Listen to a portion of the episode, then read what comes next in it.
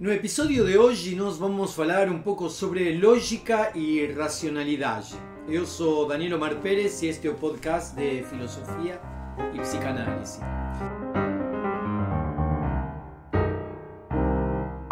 Para falar sobre lógica e racionalidade, nós temos hoje como convidado a Walter Carnielli.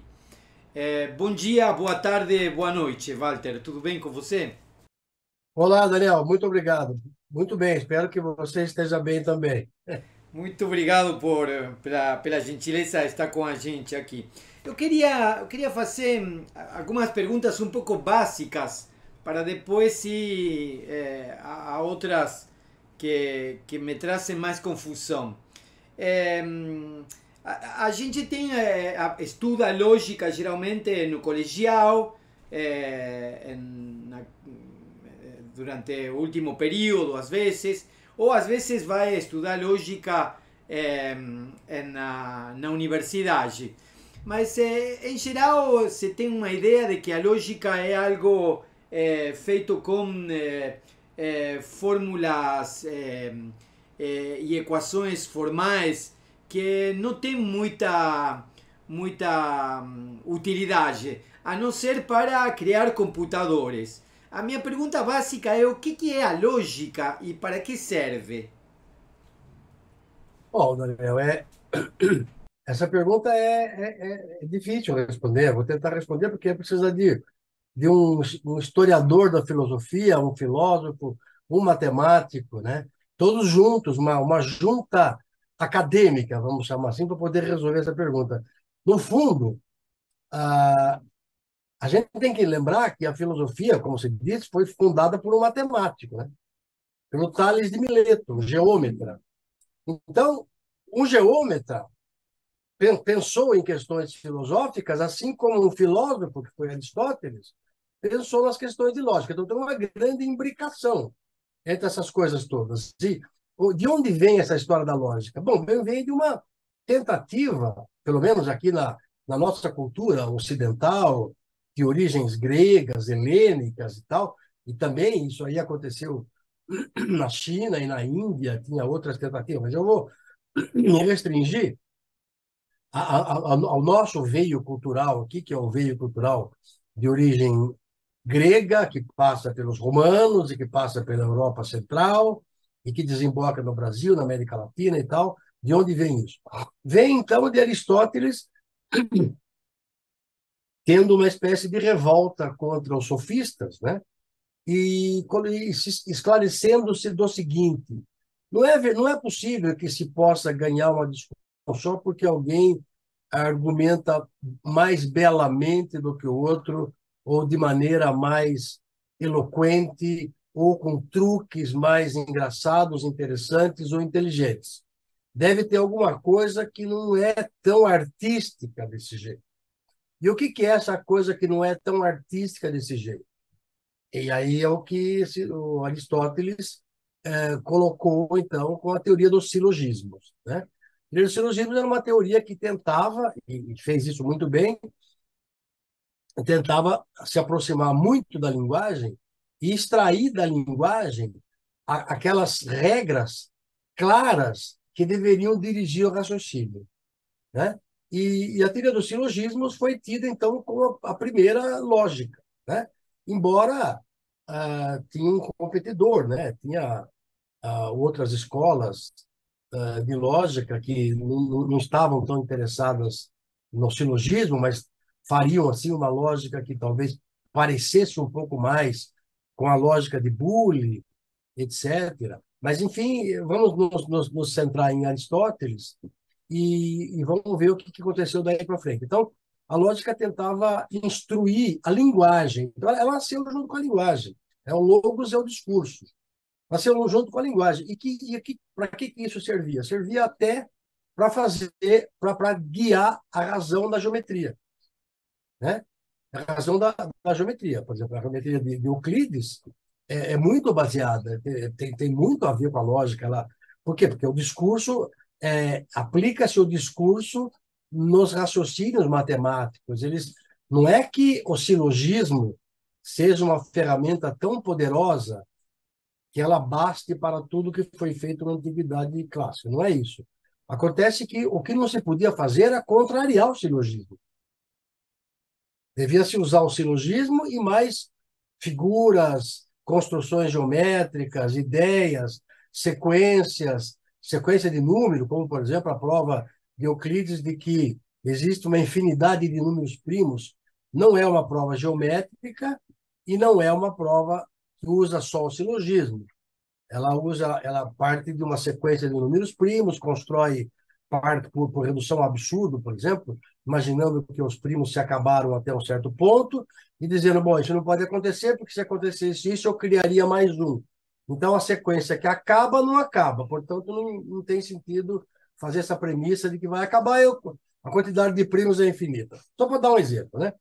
Então, isso não é só um silogismo, mas ele não pode contrariar o silogismo. Tem, tem aspectos muito criativos, né? construções maravilhosas de Euclides. É, por exemplo, uma construção maravilhosa é, é, sei lá, a área, a área do, do, do, do círculo, né? Não só o, comprimento da circunferência, mas a área interna do círculo, que envolve sucessões, envolve sempre a ideia de limites e tal.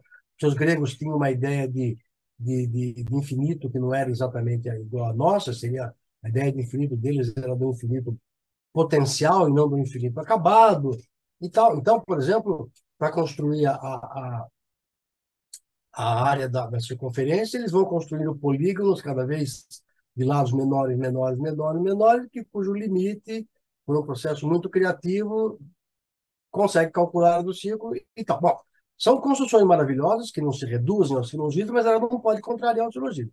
E a lógica veio, então, crescendo um pouco assim, lateralmente do, com a geometria, com a, com a, teoria de números, que eram as, as, as, as coisas do, do, a matemática que se tinha na época, até que outra matemática surgiu, por exemplo, com Leibniz surge a topologia, né, que é a, a, a dos grafos, aquelas brincadeiras de, de de cruzar pontes sem passar duas vezes pelo mesmo, pela mesma ponte, mas cobrindo o percurso de todas as pontes. Isso é possível ou não é possível nas pontes de Königsberg, e papapá. E, e a lógica foi passos mais lentos, a matemática foi a passos mais rápidos, até que chega em Boole, né? Boole diz, não, vamos tentar re resolver um pouco aí. Boole, com a, com a, chamada, hoje chamada álgebra de Boole, não era, ele não chamava isso, mas com o que depois foi chamado de álgebra de Boole, tentou mostrar que tinha uma relação muito próxima entre as noções de é, interseccionar conjuntos e fazer uma conjunção ilógica, unir conjuntos e fazer uma disjunção ilógica, tomar complemento de conjuntos e fazer a negação ilógica. Então, a lógica já dá mais um passo, já não é mais aristotélica, até que chega em Frege e ele acrescenta a, a, as grandes coisas dos, dos quantificadores, né? a lógica do, dos predicados, a, que fala sobre todo e o existe. E aí, então, a lógica dá um grande passo, né? Dá um grande passo, e, e, e a matemática se aproxima ainda mais agora da lógica, porque a, começa a ter as questões de análise, problemas de paradoxos na, na análise matemática, e, aquelas, e aí os caras têm que dar mais atenção aos quantificadores, ao, aos predicados, como é isso e tal. Aí ó, a teoria de conjuntos tenta se, com o próprio Frege também, se, se estabelecer. O Bertrand Russell acha um buraco, paradoxo de Russell acha um buraco na teoria de Frege, e, e, aquela, e começa então uma grande revolução no fim do século XIX, começo do século XX, onde a matemática tem que se voltar muito para a lógica para tentar resolver problemas aí, a lógica se estabelece, e aí a, a lógica e a matemática começam a caminhar de novo separadas. Resolvido, resolvidos os problemas básicos, ou, ou pelo menos minorados os problemas básicos da matemática, né? aí os matemáticos começam a construir outras teorias, teoria de, sei lá, equações diferenciais, geometrias não euclidianas, é, teoria da medida, teoria da probabilidade, topologia, geometria diferencial, geometria algébrica, papapá. De novo, o, o paradigma se repete, Não é que agora a lógica mais encorpada, muito mais encorpada, que é a lógica de, de primeira ordem, que não é a lógica de quantificar, não é a lógica do silogismo, mas a lógica do silogismo agora passa a ser um fragmento dessa daí, ela é muito mais robusta, mas a matemática também é mais robusta. Então a matemática precisa da lógica? Não muito. Assim como não precisava no passado, assim como Euclides não precisou do silogismo para resolver os teoremas dele, né? Só do silogismo. Da mesma maneira que Euclides não podia contrariar o silogismo, agora os matemáticos não podem contrariar a lógica robusta chamada lógica de primeira ordem. Então, há uma união parental que não é uma simbiose, mas as coisas vão indo assim. E o que acontece com a lógica no século XXI, agora, né? É, é, antes de, chegar, antes de chegar ao século tá, XXI, tá. É, é, nós temos, digamos, o que se chamam lógicas clássicas, que seria isso que vem de Aristóteles até Frege, digamos assim. E depois É. aparecem o que se chamam lógicas não clássicas. Sim. que seriam essas lógicas não clássicas? Primeiro que. Tá, vamos, vamos lá, vamos chegar nesse ponto. Primeiro que essa denominação lógica clássica não é boa, né? Porque eh, se, for, se Frege fizesse lógica clássica, queria dizer que ele faria a lógica de Aristóteles, mas a lógica de Aristóteles não era essa. Né? Então, vamos dizer o seguinte: vamos chamar a lógica de Aristóteles da lógica tradicional e a lógica de Frege foi denominada assim por uma convenção como essa é a clássica. Muito parecido com a música que se diz, não, essa é a clássica. Daqui para frente, meus amigos, quem faz blues, jazz, bossa nova, tango, vocês se virem, vocês são música não clássica. É parecida, é a mesma, história. Então, o que é essa história da lógica não clássica? Bom, muita gente começou a pensar o seguinte, mas peraí, eu, eu preciso ficar parado na lógica que... Para que serve essa lógica? Bom, ela é boa para fazer matemática, ela dá certinho para a matemática, ela, a matemática não precisa de tempo, nem de modo, nem de intensidade, nem de, de vários modos, digamos de vários modos racionais que nós precisamos para muita coisa. Matemática não precisa, matemática é atemporal, acrônica, etc., uh, unintencional, e aí vai. Né? Mas a, a, as coisas humanas não são assim. Né? Aí começar a pensar, bom, mas e, e, e, se, e se eu me libertasse, teria sentido me libertar desses cânones? E começa a pensar, aparecer com, com não foi assim de uma hora para outra, mas Charles Peirce pensou numa lógica não tradicional, né? O uh, uh, como é que ele chama? É o um, médico russo, eu vou lembrar o nome dele daqui a pouco, que pensou também numa lógica não aristotélica, né? É, Nikolai Vasiliev.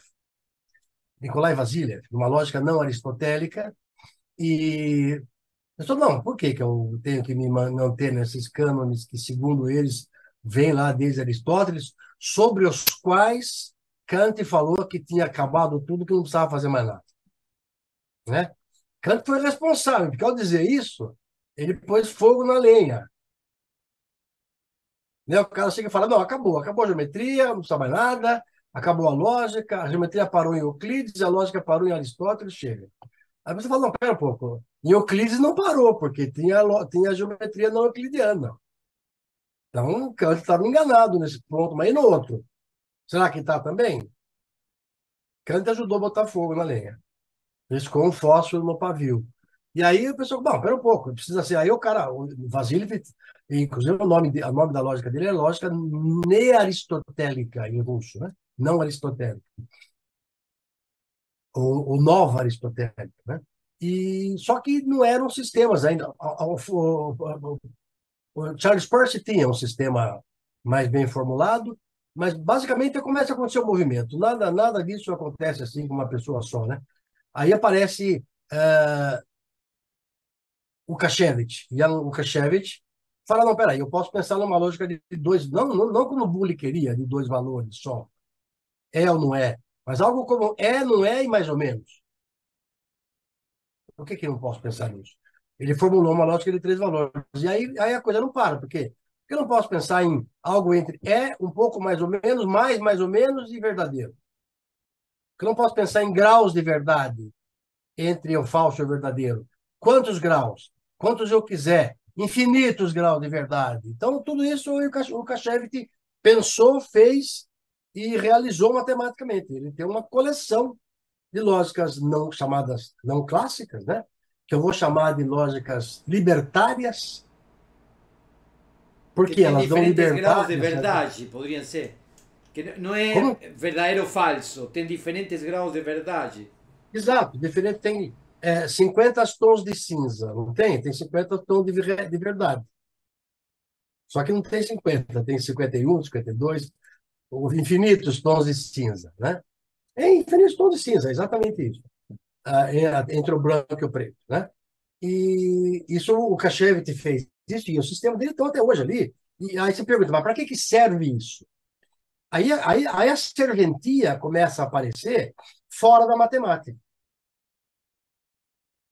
Onde que começa a aparecer? Por exemplo, as informações são difusas. A realidade é difusa, é borrosa, como dizem em castelhano, em português é difusa mesmo, a palavra é difusa, né? Fuzzy, difusa, nebulosa. Tem uma outra palavra em português que diz nebulosa. Então, se eu pergunto o seguinte, Walter é jovem? Algumas pessoas vão dizer, é, em espírito ele é, né? Mas na idade não sei, bom, mas é mais jovem do que alguém que tem 10 anos a mais, né? Comparado com o professor Newton da Costa, que está com 95 anos, até que está razoável. Mas comparado com o Daniel, que é mais jovem, ah, já não é tanto. Então, então você tem é, graus de, de, de juventude, você tem graus de velhice, você tem graus de beleza, você tem graus de, de, de bondade, você tem graus, tem graus de tudo. Ou seja, que a lógica, é, além do silogismo, vai introduzir quantificadores é, existenciais, vai introduzir diferentes graus de verdade. O que mais vai introduzir nessa. Aí começa a introduzir uma porção de coisas novas. Depois que. A, a, a, tá, pensa, vamos pensar na música. Música, acho que é um bom paralelo para você pensar. Né? Depois que eu, que eu começo a dizer que blues pode. Blues não é considerado música. Quando ele começa a ser considerado música, é, é, e a bossa nova também, o samba também, e bom, e aí vamos fazer a fusão de tudo. Aí é fusion, de tudo quanto é ideias, né? Aí também começa outro paradigma interessante, é a cozinha, né? Quando a cozinha começa a não ser só francesa e a italiana, né? E a japonesa que veio depois, e a chinesa logo em seguida, mas tem até Agora a cozinha peruana, tem a cozinha indonésia, tem sei lá o que tem, de tudo qualquer coisa. Agora pode tudo. Então, eh, não, não tem mais essas caixinhas divisoras. Então, o que mais que se coloca na lógica? Por exemplo, uma outra revolução, pequena revolução na lógica, foi pensar na lógica é, intuicionista ou construtiva. É pensar o seguinte: nem, nem eu, eu tenho que, para dizer que alguma coisa existe, não basta eu dizer ah, vagamente, ah, sei lá, é como se fosse o seguinte, vou dar um exemplo clássico, canônico. Tem um estádio de futebol com 50 mil pessoas e tem 49.999 pagantes. Fizeram as contas e o cara fala o seguinte, e, e tem, existe uma pessoa que não pagou.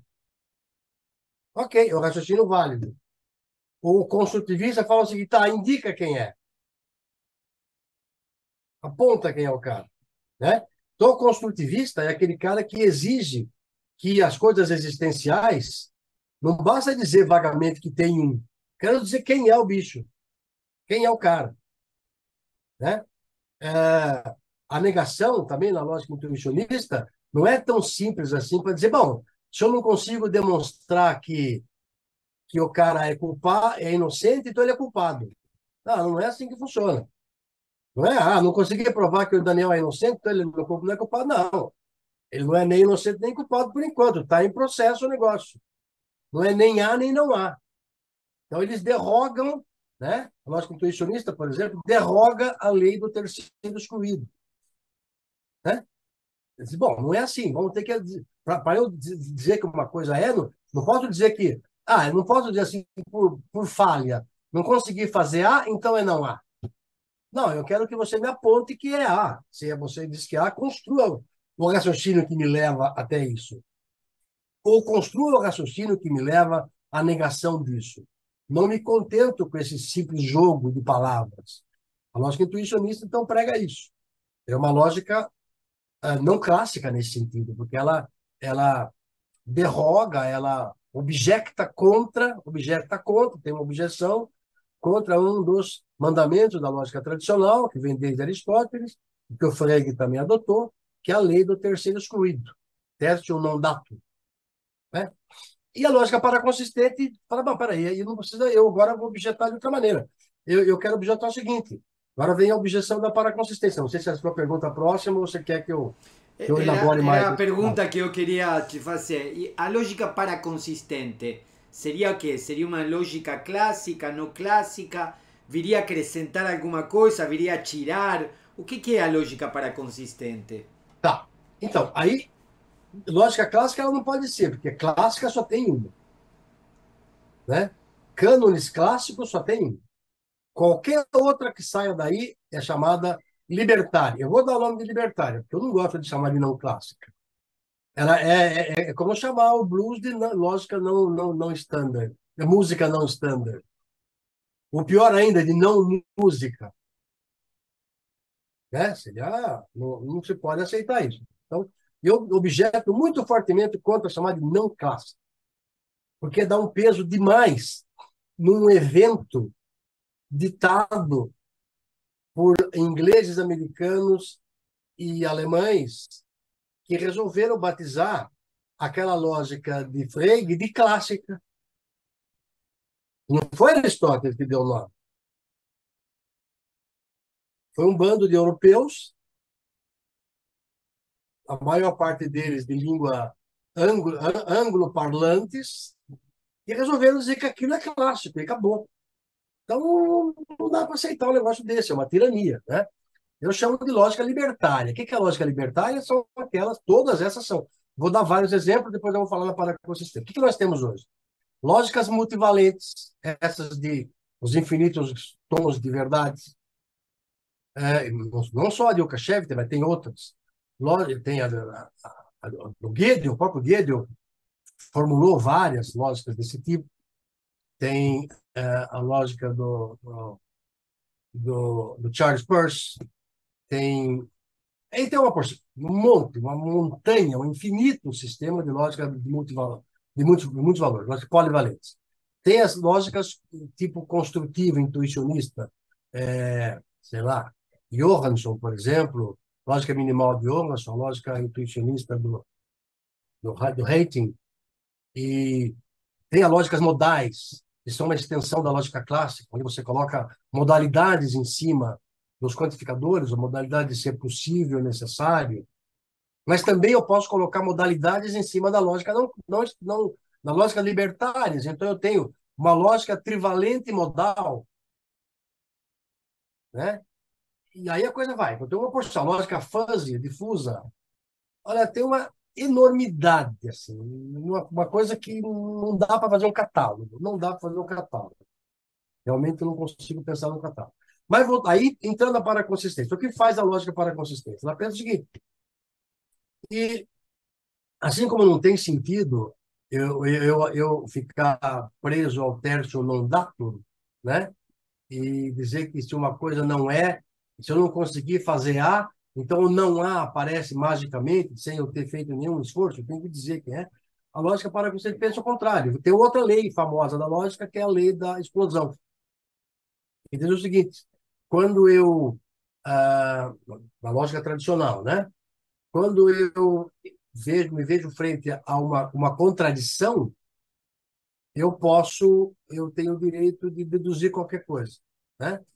Então, se eu tenho uma informação e pergunto é, como é que eu chego na padaria Pão de Prata, e alguém me diz, olha, vira aqui à esquerda, duas à direita e tal, aí eu viro lá e a padaria chama Pão de Diamante, eu vou dizer, bom, isso é uma contradição, porque diamante não é prata. Então eu tenho direito de dizer que a, a lua é um queijo que eu poderia comer com pão. Tem direito de deduzir qualquer bobagem. Aí, os lógicos, para consistentista, que é o Milton da Costa e o, é, basicamente, quem fabricou os sistemas primeiro de lógica para consistente foram o Newton da Costa e o Stanislaw, Stanisław Jaskowski, na Polônia, de forma independente, né?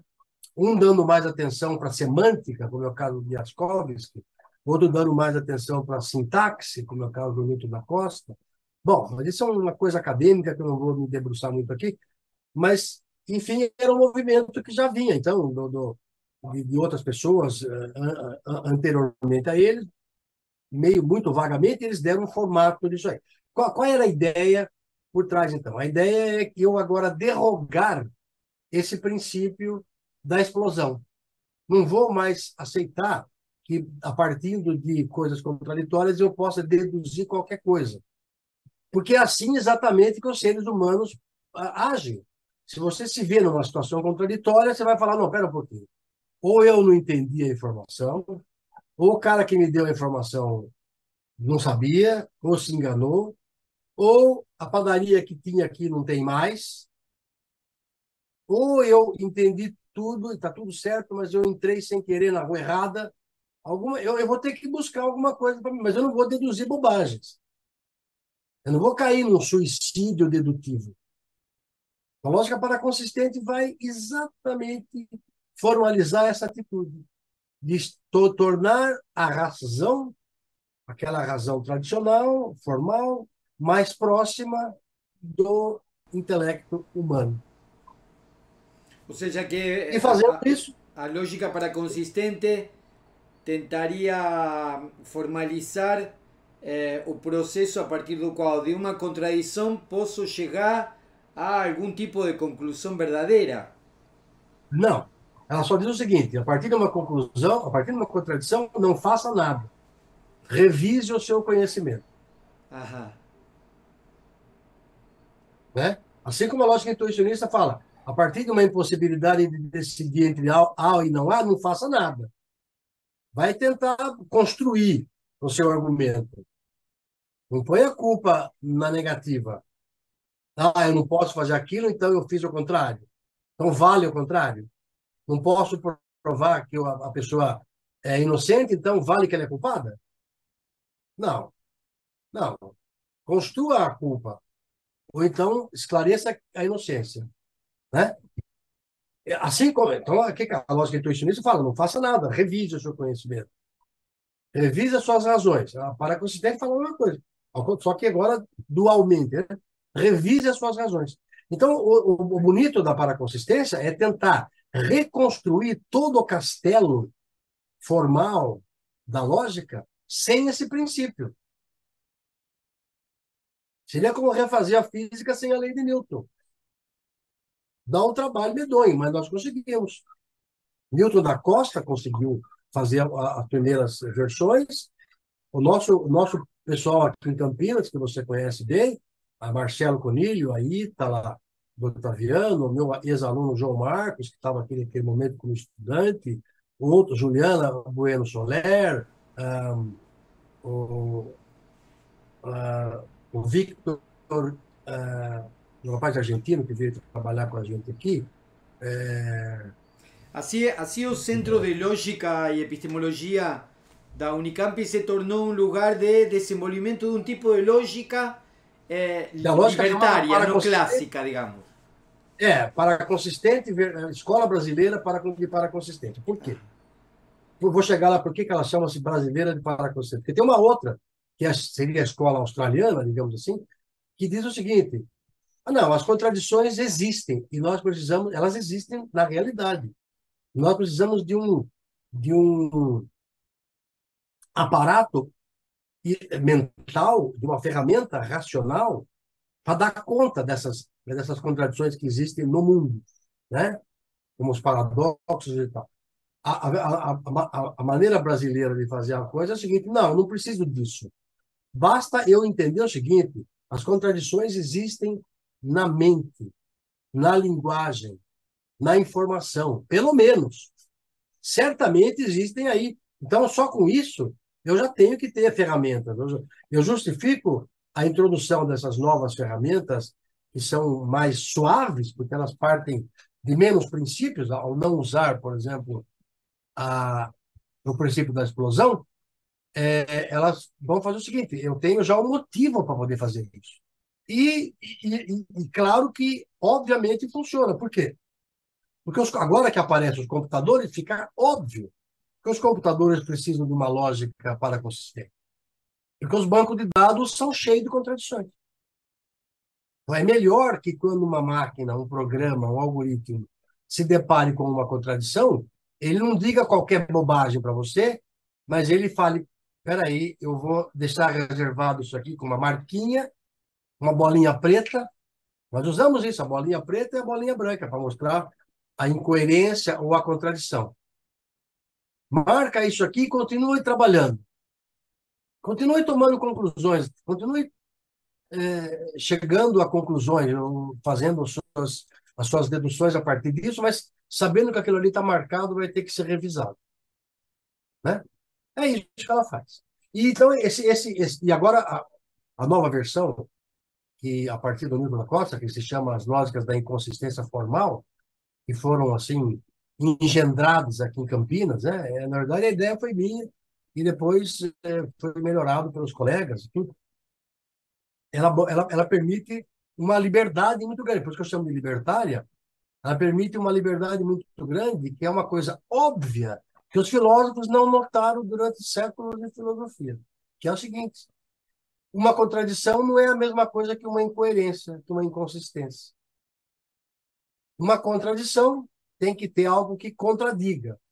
Se eu digo a padaria chama-se padaria pão de prata e vejo que está escrito padaria pão de platina, platina não é prata, eu tenho uma contradição, porque Platina é não prata. Agora, se eu ouço uma música que tem acordes dissonantes, eu tenho uma espécie de incoerência estética, que é uma inconsistência, mas sem contradição nenhuma. Então, a noção de inconsistência tem a ver com incongruência, tem a ver com, in, uh, sei lá, de alguma maneira, disagreement, desacordo, desacordo, desarmonia e tal, né? Kant fazia, Kant, Immanuel Kant fazia uma diferença entre eh, contradição e oposição. Ele dizia que a contradição estava na proposição e que a oposição estava na realidade. Que se o vento norte e o vento sul não são uma contradição, são uma oposição. Isso, não, não, é, é nessa linha mesmo, exatamente isso. Só que, não, Kant tinha razão e, e nós estamos cientes disso, mas só que ninguém deu bola para o Kant para incorporar isso na lógica.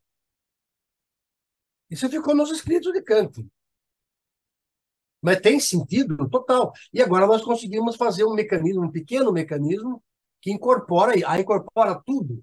Não, não incorpora tudo que o Kant talvez quisesse dizer, como nada incorpora, como a a noção de conjunção na lógica tradicional não incorpora todos os sentidos que a gente usa sobre conjunção, né?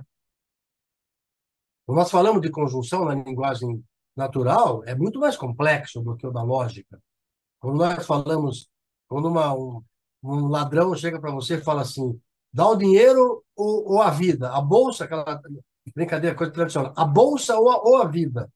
Você vai falar para ele assim, mas é ambos ou é, ou é é ou exclusivo ou inclusivo que você está dizendo? Melhor você supor, supor logo que é um exclusivo, então, a hora que você der a bolsa, você fica com a vida, né? É, mas esse, esses mecanismos não foram incorporados na lógica formal. Então, a lógica, a lógica paraconsistente, a nossa maneira, pelo menos, incorpora esse tipo de coisa agora é, dentro da linguagem formal e isso possibilita muita coisa possibilita que, que isso seja usado para bases de dados, para computação, para até para filosofia da ciência, porque é assim que é feita a investigação científica. Ela às vezes topa com, com uma oposição, com uma, uma inconsistência. O que, que ela faz? Joga tudo fora? A ciência? Não. Bom, vamos tentar resolver. Espera um pouco aqui, tem um problema aí, mas fique sabendo, alerta que tem um problema, alerta vermelho aqui, tem um problema. E, e o termo né? racionalidade, como pode ser pensado assim? Porque eh, em um princípio a razão parecia ter sido uma, um termo unívoco. Eh, como se pensa a racionalidade à luz de todas essas eh, eh, possibilidades de, de fazer lógica? Bom, vamos, vamos pegar alguns, alguns exemplos de coisas que eu chamo de instrumentos racionais. Né? Por exemplo, a, a, primeiro exemplo, a noção de argumentação tenta ser bastante racional. Tem uma teoria de tecer argumentos, uma teoria de quando o argumento é sólido ou é bom, quando é válido, quando o argumento tem uma porção de coisas sobre argumento, tem todo fala, argumentos falaciosos que você deve evitar e tal. Então tem todo um ambiente racional dentro da argumentação, mas ele não é matemático e ele não é lógico formal.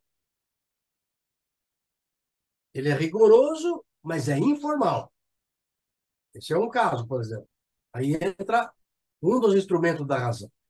Pensa em, no segundo momento, teoria das probabilidades. Teoria das probabilidades é, não é lógica exatamente, é parente da lógica. Né? É prima da lógica. Mas não é a lógica em si. E também não é a, a, a teoria da argumentação. É uma outra tipo de ferramenta racional, que agora entra dentro da ciência. Antes não entrava, mas agora entra fortemente dentro da mecânica quântica. Mecânica quântica tem leis estatísticas. Né? Então, é uma coisa que não, há dois séculos atrás ninguém imaginava que uma lei científica pudesse ter dentro dela um aspecto probabilístico. Ela é estocástica. Né? E, e, e com científica estocástica. Toca outro instrumento da razão. Ah, as lógicas libertárias, ou não, ou não, não standard, ou não clássicas, para ficar claro o que eu estou querendo dizer, permitem, por exemplo, uma coisa que eu tenho trabalhado muito, é tentar formular novas teorias de probabilidade que sejam agora irmãzinhas das lógicas não standard, das lógicas libertárias. Então, eu tenho outra teoria de probabilidade, onde as probabilidades não precisam de A e não A, não precisa dar 100%, pode dar um pouco mais. Eu posso ter probabilidades desconexas que estão repetitivas. Eu não divido o mundo entre A e não A, mas tem de vez em quando um certo encavalamento entre eles. Né? Temos uh, uma certa coincidência aí, não. E, ou então falta alguma coisa e as probabilidades de A e não A são menores do que 100%, porque tem um buraco. Tem um buraco aí de informação. Eu posso ter informação conflitante, informação faltante, e aí entra um aspecto não só da lógica para consistente, mas da lógica para completa, que é aquela que é, é um, parecida com a lógica intuicionista, mas ela não, não prega métodos construtivos, ela só prega e nem sempre dá para eu ter o terceiro, o terço não dá. Então, para a completude, é uma maneira ampla de pensar sem a, o, o terceiro excluído, e a paraconsistência é uma maneira ampla de pensar sem a lei da explosão, e eu posso juntar as duas numa lógica paraconsistente e paracompleta, e posso fazer uma nova teoria da probabilidade, que nós temos trabalhado nisso, que tem muitos aspectos interessantes. Leva a um outro, ainda mais uma outra ferramenta da razão. Quando eu penso, por exemplo, em métodos indutivos, que não são matemáticos, não são lógicos, no estrito senso, não são ah, argumentativos, não são apenas probabilísticos, tal. São outros métodos, são métodos, métodos, o método bayesiano, o método de, de tentar é, me aproximar de alguma coisa indutiva, de algum raciocínio indutivo, usando um, um tipo de aprendizado. Eu chuto uma coisa, vejo que tem uma consequência, vou aprendendo, aprendendo, aprendendo, vou revisando as minhas crenças, né? E aí eu posso pensar no aprendizado bayesiano para consistente. Nós, recentemente, a Juliana e eu fizemos um trabalho que ganhou o prêmio Newton da Costa 2020. É, Aí não sei se foi 2020 e 2022, agora estou confuso. Foi 2020. É, bom, recentemente, foi o último que teve agora. É, mostrando que, que, que, com esse tipo de, de ferramenta de ferramenta da razão, né? ou seja, aprendizado bayesiano para consistente, uma pessoa pode até jogar dados com um mentiroso e tirar vantagem da mentira do outro. Né? Porque a incoerência pode ser levada em conta como um fato aproveitável na racionalidade. E não uma coisa que tem que ser jogada no lixo. Aliás, é isso que o imposto de renda faz conosco, né? Quando ele encontra uma incoerência. Ele não fala, ah, não, Daniel é cantor de rock. Não, ele diz, não, não, vem cá. Vem cá, você ganha tanto, gasta tanto e comprou um castelo, na, na, um castelo na Espanha, um castelo velho, mas você pagou 30 milhões de dólares. De onde você arrumou esse dinheiro? Né? É óbvio que a incoerência é ouro na mão de gente competente. Só é lixo na mão de imbecil. Queria dizer então que, queria dizer, então, que é, é, hoje, em pleno século XXI, é, existem diversas formas de fazer lógica, diversas formas de trabalhar com a incoerência, com a mentira, com a, a, a, contradição, com sem o terceiro excluído. Eh, então, poderíamos dizer que no próprio desenvolvimento das ciências, em cada caso, se podem elaborar ferramentas lógicas que contribuam ao desenvolvimento de cada uma de suas ciências especificamente. Ah, pode ser, mas não é tão simples direto assim, né? Não é que eu vou construir uma. A gente tenta mostrar que alguma coisa, por exemplo, a lógica para consistente, é uma certa lógica para consistente que a gente tem trabalhado, a lógica LET-F, que é a lógica da evidência e verdade, lógica of evidence and truth. Evidência e verdade, ela, ela, ela propõe que a noção de evidência é uma noção pouco trabalhada em, em, em lógica, é trabalhada na filosofia de maneira um pouco assim é, mais ao nível da linguagem natural, mas ao, nível de, de instrumental matemático, ela é pouco trabalhada. Então, nós montamos um sistema que leva em conta a evidência, permite trabalhar com graus de evidência, ela pode ser, obviamente, incorporada à inteligência artificial e à base de dados. Mas eu só vou dizer como se o Elon Musk me pagar né? Porque eu não vou de graça botar tudo isso, né? E talvez não está interessado em pagar porque já está recebendo bem, não só ele, mas oh, as empresas que trabalham com base de dados poderiam incorporar isso, no, poderiam incorporar ferramentas novas de análise de incoerência e de contradição na, na, nas suas bases, nas suas ferramentas para trabalhar base de dados. Poderiam perfeitamente, mas não querem por quê? estão ganhando bem, não precisa por enquanto. Então, o mas, problema mas é vai é ser eventualmente, mas eventualmente esse tipo ah, de ferramenta vai ser incluída. Quando a gente já tiver, é, quando a gente já tiver publicado tudo, né? Aí eles, é como aconteceu com Einstein. Depois que o Einstein publicou tudo, o GPS usa todas as ideias de Einstein sem precisar pagar nada, nem para Einstein, nem para nenhum dos seus descendentes. Né? usa, usa as noções de mecânica relativística sem pagar nada para ninguém. E assim e vai, né? Esse vai ser o futuro da, da, da lógica para consistente, então? Sim, certamente. Inteligência artificial, não só isso. Análise do discurso, tomada de decisões, melhores. Eu estou trabalhando agora num projeto de elaborar um sistema de tomada de decisões que leve em conta a incoerência. Né? Como fazer isso? Usando uma, um aprendizado bayesiano. Eu sei como fazer. Mas eu não vou publicar um paper sobre isso porque não quero. Quero ver se eu consigo patentear alguma coisa, né? Já consegui patentear alguma coisa em lógica, já consegui. Uma pouca, pequena coisa, mas eu consegui há pouco tempo atrás. E, então, é assim, as coisas vão indo devagar. E e aí tô, tem todo um debate. Eu estou preparando com o Marcelo Conilho agora, a hora que ele agora está se restabelecendo.